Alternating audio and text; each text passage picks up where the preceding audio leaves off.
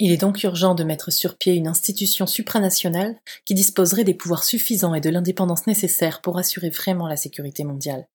Mais ce n'est pas de l'initiative des gouvernements que l'on peut attendre cette réalisation décisive. Seule l'inébranlable volonté des peuples sera suffisamment puissante pour rompre radicalement avec des habitudes politiques périmées. Albert Einstein. Comment cocher sauver le monde sur sa bucket list? Bienvenue au podcast épisode 16 de Planète République.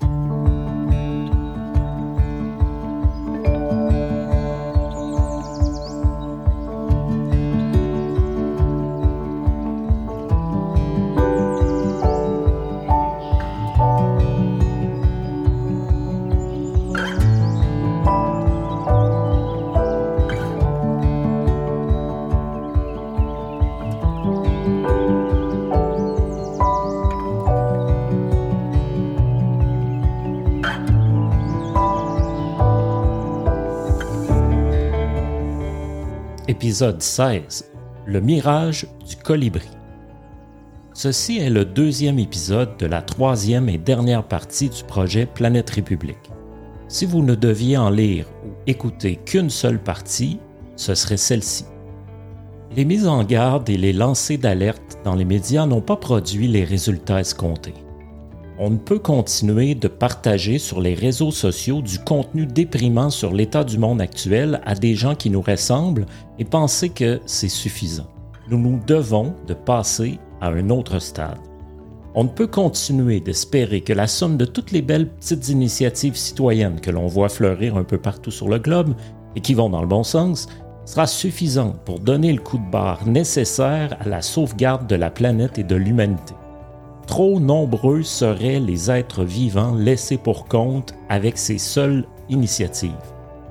Une des maintes responsabilités du politique, fréquemment méprisée par les tenants de ce type d'action citoyenne, est justement de protéger les plus faibles.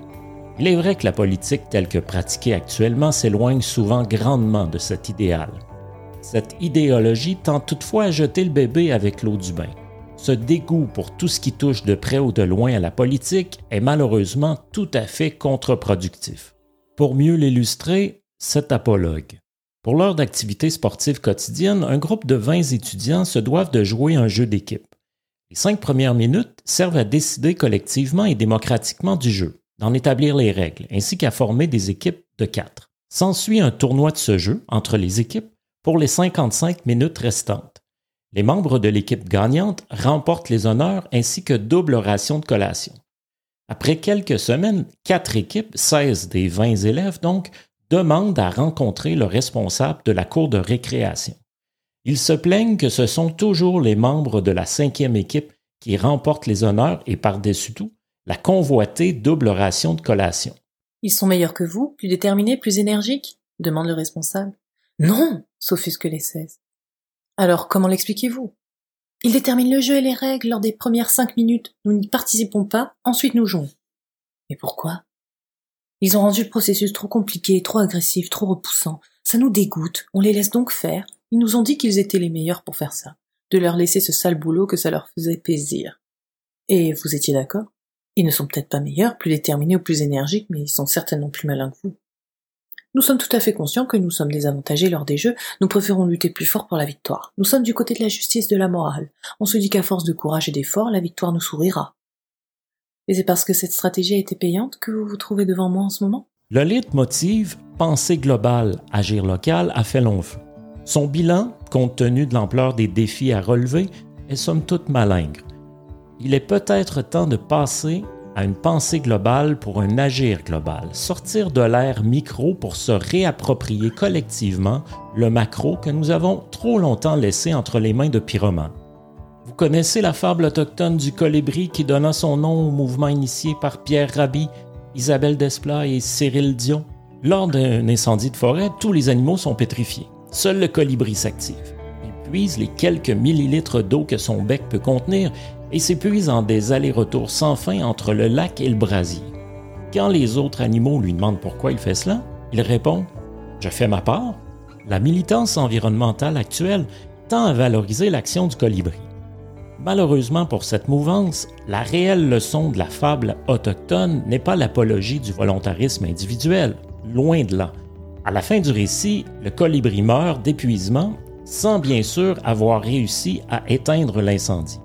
Ce colibri aurait été bien plus avisé de tenter de mobiliser les animaux de la forêt à une réflexion collective sur ce qui pouvait être fait. En fait, de tenter d'instaurer une forme de gouvernance afin de maximiser les forces de chacun. Mise à contribution de puissants animaux pour creuser des tranchées et porter de l'eau, aurait été beaucoup plus productive que les quelques gouttes que ce courageux colibri aura réussi à asperger sur le brasier. Bien que louables, ces micro-actions ont comme utilité principale le dédouanement moral des plus conscients d'entre nous face à l'inertie politique. Le sentiment de culpabilité qui habite certains d'entre nous, angoissés par l'apocalypse annoncé, est salutaire.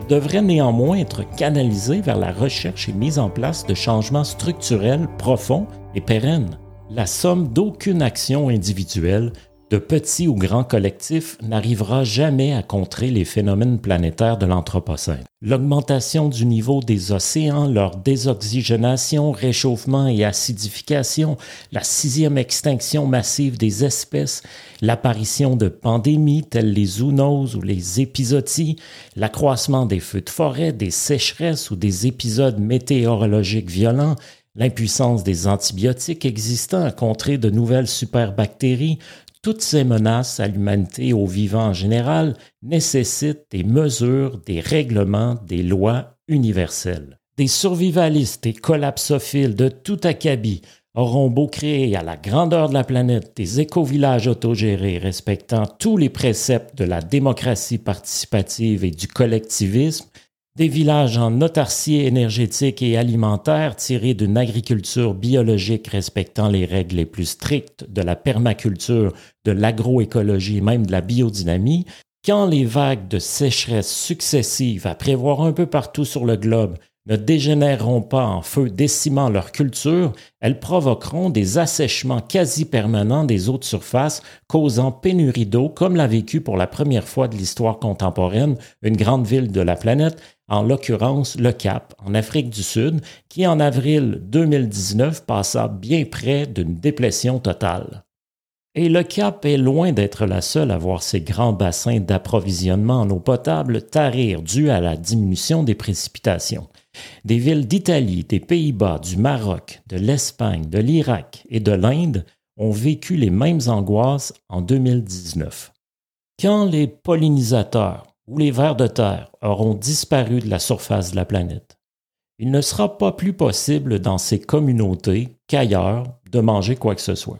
Or, si par miracle ces communautés arrivent à produire quelques denrées, ce seront les pandémies quasi annuelles, les infestations qu'entraînera la perte de biodiversité, ou encore les déshérités affamés que fera pulluler le chaos social qui menaceront les cultures et les communautés qu'il faudra alors défendre par les armes.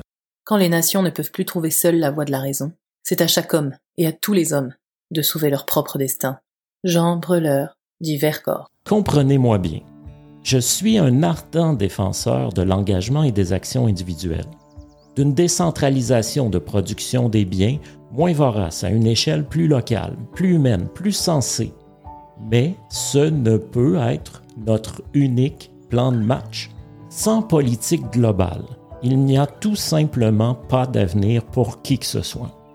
Et tant que ce seront des pirates qui tiendront la barre du navire qu'est la planète, il continuera inexorablement de sombrer.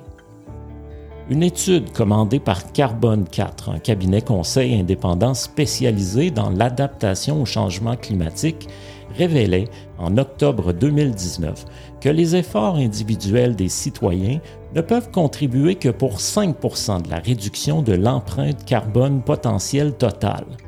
25% dans le meilleur des cas si l'ensemble des citoyens d'une nation donnée y allait d'un engagement individuel qualifié dans le document d'héroïque. L'étude précise également qu'à l'heure actuelle en France, moins de 1% des citoyens sont engagés à ce niveau héroïque de réduction de leur empreinte carbone personnelle. 20% des citoyens y sont sérieusement engagés. 60% sont plutôt inconsistants et les derniers 20% sont viscéralement récalcitrants à toute modification de leurs habitudes de vie. pouvons prendre le risque d'extrapoler ces chiffres à l'ensemble des pays de l'OCDE.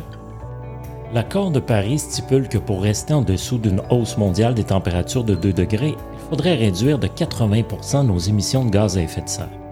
Les actions individuelles seront largement insuffisantes. Il est donc impératif d'enclencher une réforme socio-technique en profondeur des entreprises et des États.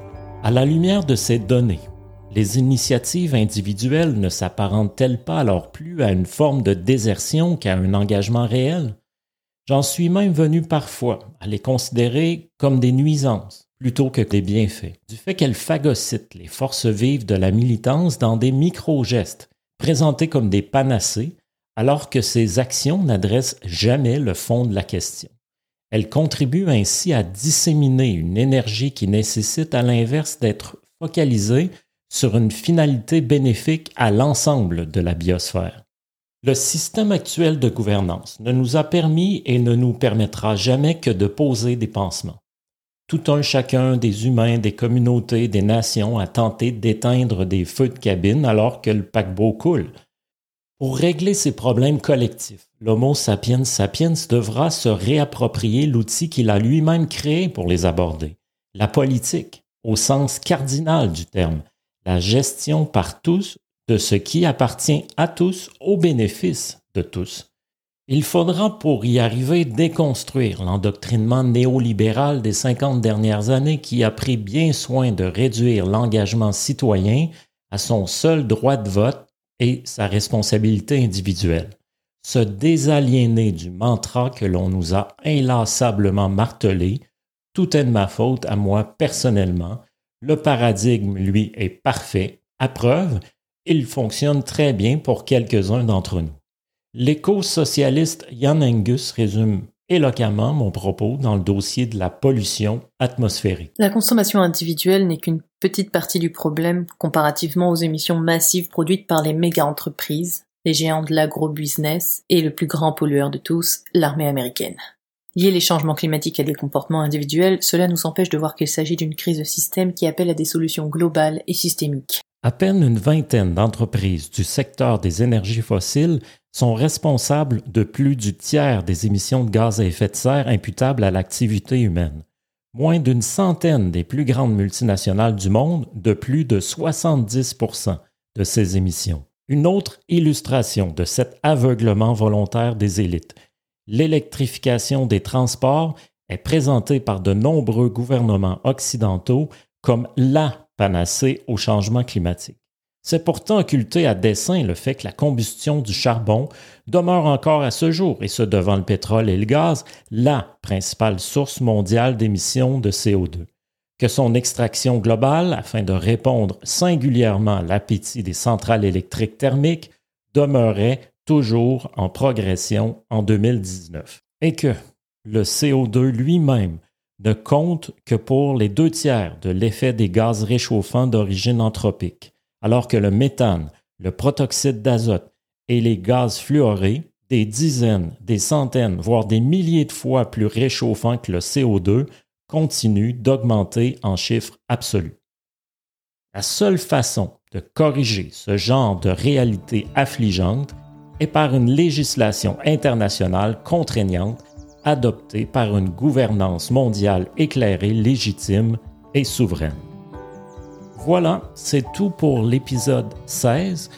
Merci à Magali Roland d'avoir prêté sa voix aux citations. Le thème musical du podcast est la pièce Who Would Have Thought de l'artiste Wonder.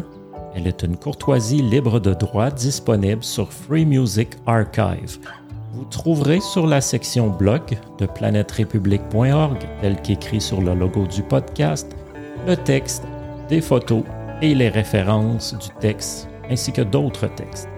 Vous trouverez également sur planèterépublique.org les liens pour devenir membre, acheter le livre en version e-book ou encore faire un don. Merci d'aider la cause en faisant un don.